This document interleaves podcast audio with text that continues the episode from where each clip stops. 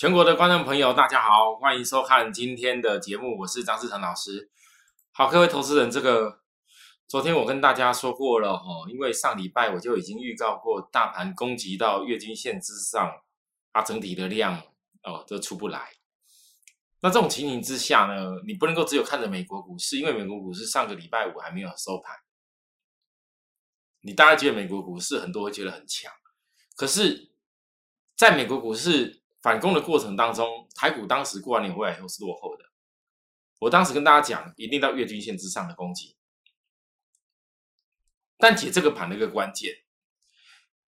如果台北股市要走出一个像当时到这边大家喊的，哇，这不只是长这样子，绝对又重新回去那个呃一万八哦一万九等等的理由。我只跟大家说哦，我只跟大家讲，原则上，在我的角度，我认为没有量就是没有办法突破高点。那已经跟大家遇到这件事情以后，我跟大家强调的事情都是，但是这个还是在多方掌控的架构里面。我知道会遇到很多你们认为所谓的俄罗斯乌克兰的问题啦，美国升息的问题等等的，可是我还是很清楚的跟大家说，如果以我看整个目前季线未来的结构。台北股市还是属于一个偏多的一方。我们既然抓到这个回档，但是为什么告诉大家季线的一个支撑性，就算有跌破，你也不用太怕的原因在哪边？因为季线它基础上是几乎都扣底在低档，而且呢是大盘在回档下来的时候，它是属于量缩，季线扣底在低档，这是不一样的。所以呢，我也跟大家讲的很清楚，我能够判断出来，前提都判断出来，而且我教的非常的清楚。为什么到这里，我告诉各位不要再去追一些人家只会一直告诉你追涨停的拉高的股票，不要重复犯一样的错，因为这里月均线那头是扣高，它不可能飞跃过去的。好，等你看到又来到今天了。今天或许昨天晚上有人看到美国盘是往上强一点，可是呢，我告诉大家，美国盘的量是没有出来的，所以也就是说，台股在这个阶段里面呢，因为美国盘的量还没出来，美国也在进入一个调整盘当中。好，那美国一直刻意在营造俄罗斯跟乌克兰好像会打起来的感觉一样，我跟大家讲过了，我认为不是这样子。啊，我认为俄罗斯跟乌克兰。它本身的克里米亚问题就存在，有很大的因素是俄罗斯为了让它的，也整个国家经过疫情过后，它需要有一点东西来通膨起来，那，它最最拥有的就是原物料，所以美国在这个区块呢，也也也蛮希望原物料能够通膨起来，或者是油价，也只有这样子才能够去推行所谓的电动车。好啦，那你现在看到这里，确实油价这一段时间都在涨。俄罗斯跟乌克兰到底要吵到什么时候？其实我们也没个答案。可是，在这个吵的过程里面，可以肯定一件事情：美国不可能拿外在的因素去打压自己的经济。所以，当美国在过年之前经历一波这么大的下杀过后，它在整理必须要经过时间。那您想一下，如果当美国没有在攻的时候过程当中，台湾的股票市场难道不需要一点时间整理吗？要。最基本的，你连月均线现在好不容易来到今天扣底到低一点，再来要扣底高了，那这一种量都一直出不来情之下，月均线飘的过去，嗯，没办法，我们很清楚知道这件事情。当个老师不要怕告诉会员，怕告诉观众朋友，有的时候该调整期就是调整期，该忍耐的时候就是忍耐，该这个大盘还没攻的时候还没攻，可是盘还没有攻的时候，你不可能一辈子不攻啊。你总是会有攻的时候啊，你就要很仔细的开始抓出来，什么样的公司，它第一，它不会所有的股票都跟大盘同样一个时间开始攻吧，总是会有领先大盘在攻的股票。那你不要看那种很小型的人家炒作的股票，那种没有没有个一一百张一两百张，然后人家一叫一叫，然后几个老师联络这样下去拉一拉，拉起来拉起来干嘛是要出货给你的啦？哦，你不要去做做那种东西就好，你只要做那种有量有价产业里头的有水准的公司，你依然还是可以抓得出跟大盘不一样的变化。那布局的东西，布局波段的股票，这当然是大型股。那大型股也不是谁都能够撼动的，大型股是架构在一个景气的循环上面。好，所以这个大盘现在仍然是在月均线压力的调整波，这样看非常清楚，这条线在月均线。我说的很清楚，除非这个盘带一根大量拉过拉过月均线翻转起来，不然的话，你只要保持这种量缩，都是在月均线调整期当中。那你要看清楚个重点哦，现在只有技术比大盘领先的股票会个股表现。我认为这个股这个行情这个大盘下档的压力不会太多了。可是你现在在这里要抓到一些比别人多累积一些钱的方法，就是你的一个技术架构，这月均线的架构，你们看月均线是压制住的，看得出来哦。那有没有比大盘会领先的股票跟个股表现？有。但是我要告诉各位你要注意的事情，昨天我才讲说，像这个油田有没有比大盘月均线强一点？有，啊，可是强的时候大家都在追涨停。啊，这个资源有没有比大盘月均线之上强？有，利多都在这里，大家都追这边，也不对啊。啊，好，这个全新有没有月均线之上比大盘强？有啊，不然怎么会一直一直涨，所涨停，然后又突然隔天又拉一只涨停板？可是呢，我希望投资人你不要全部都是追在。已经拉高过后，你回想起来，来到今天，全市场大家都在讲强嘛？哦，那个要去要去要去并一家并一家公司哇，那个要花花多少钱哇？这样好像看来未来很有前景。但我问各位，强茂有可能今天才决定要并购吗？强茂到了二月十一号过后才开始看好，所有均线过了才开始觉得翻多要买的人。你觉得今天这种利多消息给你又有什么意义可言？技术指标已经在过热区啦。我强茂从低档带上来的时候，我一样告诉大家，技术指标过热区。二月十一号，我告诉大家的，锁定指标过热区的堆高点上卖的。我讲那么明白，它有没有比大盘月均线之上？可是我们是从月均线之下超卖区开始告诉大家带起来的。各位投资人，你要记住我说的，强化过后，我是不是又告诉大家连阳？也是一样，当时才刚突破月均线而已，对吧？啊，这几天的时间，二月十四号拉到这边，我告诉大家，哎，我们又小赚赚。不好意思，元宵红包，我现在怎么都这样算，以短做长，获利最重要。我的，但是我认为这个法人线是领先突破的，这家公司未来应该格局还是有，只是短线上因为大盘这种情形之下，我整个带这种方式，有些会员的股票，你强化都已经。不让你获利啊？请问一下，你怎么办做连阳？那没有没有没有获利连阳来，各各位来，没有出了强茂预创连阳以后，哦，都出场以后，我请问各位，元宵红包怎么怎么样来上这一档？三六零的红字，这红字有没有看到？这是领先大盘月均线之上股票，可是它月均线才刚翻起来而已。各位你可以看得到哦，我跟你们报告的个股都不是那种，我很清楚告诉大家，我知道一般人的选股会现在会懂得。选比月均线之上强的股票，可是呢，你不是选那种人家这么涨停，这么拉高，咱们已经拉了一段，咱们告诉你要追，而是你要选择是什么？你要就从低档超卖区看得到它为何月均线之上，要要从低档看得到为什么月均线之上，拉高了没什么好追了，该获利点就要获利，这家红字。也是打底过后，这个不算拉的特别高吧，连突破都还没突破啊。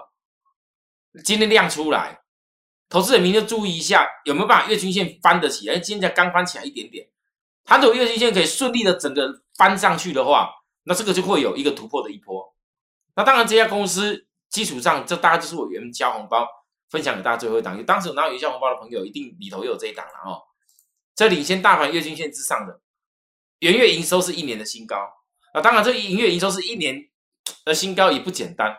天齐少又有办法新高。坦白说，这里面有一些是上个月递延来的。可是呢，能够表现出这样的水准，已经说明它今年一整年的基期的低档已经往上在垫了。去年营收最低的时间也是在第一季啊。那今年第一季扣除了你在递延的营收之外，它依然它还是属于一个成长性很明显的公司。那最主要是高频跟高速网通的应用，今年要开始递延收割，重点是递延收割，高频高速网通的应用。那这高频高速网通指的是什么？其实就是现在大市场上一直在讲的啦，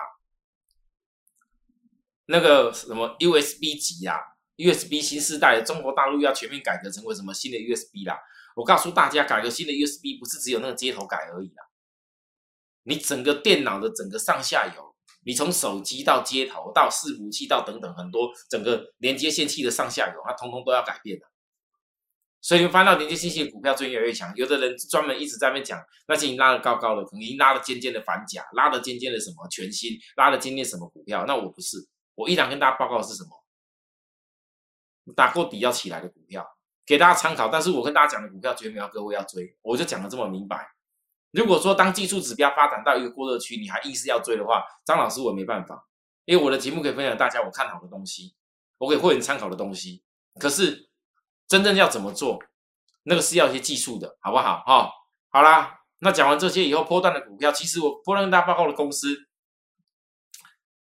也都是几乎集中在月均线比大盘强。各位你很难想象哦，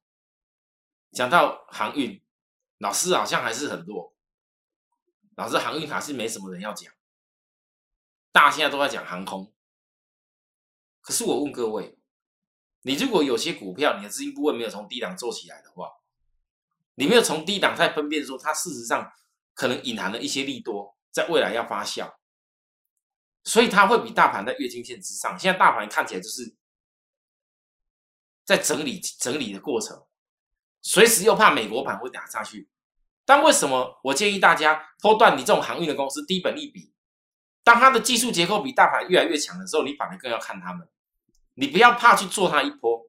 没有说要你做到什么什么好几倍赚大大好几倍，那至少你会有一个获利的期待可以看得到。为什么？首先，因为整个全球原物料这一次的上来，那是航运一个很重要的一个先先前提跟讯号。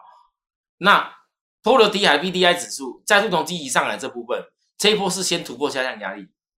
这个突破下降压力以后，其实会懂得计算黄金切割率的人，你大概就知道它回升目标在哪哪边了。它再来讲一个点过了，大概就是准备走回升之路。好，我跟大家讲的很清楚，那黄金切割率主要是在判断是不是回升跟反弹的问题而已。然后，所以才会有你看得到，不整个航运当中，第一个比大盘月均线领先踩在上面的股票叫惠阳，惠阳是第一个月 K D 黄金交叉。目前也是第一个月均线领先比大盘踩在上面，而且是月均线逐步要翻扬起来的样子。投资你看得出来吗？这些股票你不要跟我说它，你完全都看不到，可能很少人在跟你提到这些东西。但是我所分析的重点是，你不管站在进可攻退可守的角度，大盘现在月均线都还压制住，有多少股票压制住？但但是大家觉得最弱的族群竟然航运已经有股票月均线之上了。好，航运里头还有。几家也在月均之上，像杨米也月均之上，只是月均还没翻阳哦，这是事实。那你不可能等它月均线翻阳起来，要所有线往上翻阳再攻吧？所以这个阶段的整理到底该怎么看？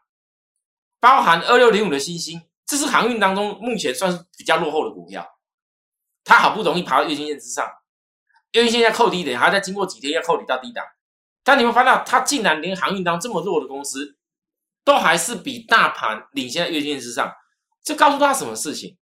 各告诉大家，今年的第一季这边，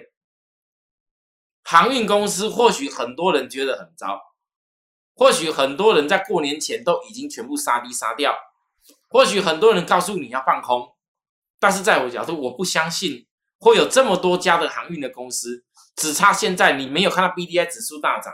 没有看到航运的有关什么大利多。然后 EPS 营收创高，EPS 好的利多也没人要你，什么都都都听不下去了。可是呢，在没有任何基基本面你们看不到利多的时候，最重要它的架构，我说过了，所有的股票的选择产业架构买卖点缺一不可。你要先有产业，然后才会看到有架构的变化，有架构的变化以后，你才能够去思考买卖点的问题。那如果说股票的架构都已经是比大盘强，我问各位，那产业真的是像外面新闻讲的一样有问题吗？好啦，哦，产业这种东西各自新政了，哦，有人可以讲说航运已经已经烂掉了啦，或等等的，但是在我看，我认为不是这样，我我我我只说有很多人，你或许在航运今年这一次，你还是有办法得到一些利润，而且还是一笔哦。当然，我们跟大家讲过了，航运现在已经不是我像去年这样会重压的族群。我分析这些是因为，当资金在某些地方看到现象的时候，我必须要告诉大家。那至于我的露西的电动骑兵，我只能跟大家讲，月均线再压抑也没几天，因为这家公司从这一波过年回来拉起来这里以后。在压回的过程当中，月均线再压抑大概也没几天了。我还是强调，还没大转弯前的月均线就是要找机会，因为非常有可能随时之间，这个整个技术指标这次打下来，啊，如果打下来变成又是一个背离性结构的话，它就会形成所有区间再度大转弯。不要忘了上一次过年前月线所大转弯的时候，它是一直喷就喷涨停板。我只能够这样提醒大家哦。那产业的内容也不用再多说，因为讲了很多次了。我之后再慢慢跟大家追踪更多。那至于另外这一家，唯一我们现在所锁定的一家股价位阶最低档的，就金策。那我是守株待兔，守株待兔在季均线未来要扣低档，月均线未来要扣低档，同步的时机。那这种小型爆发股，我只能说要从最坏的时机开始看起。你不可能等它到了踩月均线之上的时候，你才看它，那股价都已经拉起来了。哦，小型的股票一定要从最坏的时候开始看起，这个是最坏吧？只有从最坏的时候开始看起，才办法做到转折。那最坏的时候怎么看？你一定要从技术指标的角度，技术指标如何产生一个已经有点压不下去的变化的状况之下，你自然就抓到那个讯号。哦。小型股是这样看，你你小型股你就没有办法拿来跟这个所谓的电动骑兵，或者说是呃呃阳明一样的一个技术的逻辑跟看法。我怎么都这样说哦，希望很多投资人听得懂。所以很多投资人，当你在股票操作的时候，假设你的技术你永远用的都是一样的一个方法，我建议大家要改变了。好看我的节目以后，你要学到这些东西。那最简单的方法，如果说没有比较懂高深技术的人，我再强调一次，你现在一定是要选择，切记我说的，大盘还在整理期，你不要以为大盘还不会压，可能还是会有压，可是你偏偏就是有些股票比大盘领先在月线之上，股票它会有个股表现，你至少要把你手中股票区隔出来这件事情，你才知道说什么公司它会比较强，什么公司会比较不强，你必须要换。哦，我电视节目直接教给大家。哦，那投资人如果真的不会做，欢迎你跟我们做个联系。那那还有很多的方法，我会放在我的一个呃 Line at 的教学。我们 Line at 也欢迎大家来加入我们。谢谢各位这几天跟我们再多加按赞跟分享。哦，我还是强调，我今年电动车的一个整个全攻略计划，我一定会在我的 YouTube 粉丝人是超过一千人以后，啊不一万人以后。我亲自的赠送给大家，哦，这电动车的全攻略，我今年年初已经整个做好了，哦，那这些内容我是一点一滴的放在我的会员的资讯当中。那这个全攻略，有些投资人也许你资金比较小，也许你在股票投资上面，你你你觉得说啊，大家好像没有什么必要一定要参加老师，你想要自己学习多点东西没关系，至少看我们的节目，假如说有想要学习东西的话。跟按个赞，多分享出去。好，我的 YouTube，我说过了，今年只要越快速达到这一万人的一个条件，我一定会把我今年电动车的电动骑兵的全攻略带给大家。哦，这太重要了。谢谢大家收看，我们明天再会，拜拜。立即拨打我们的专线零八零零六六八零八五零八零零六六八零八五摩尔证券投顾张志成分析师。本公司经主管机关核准之营业执照字号为一一零金管投顾新字第零二六号。新贵股票登录条件较上市贵股票宽松，且无每日涨跌幅限制，投资人应审慎评估是否适合投资。本公司与所推介分析之个别有价证券无不当之财务利益关系。本节目资料仅供参考，投资人应独立判断、审慎评估并自负投资风险。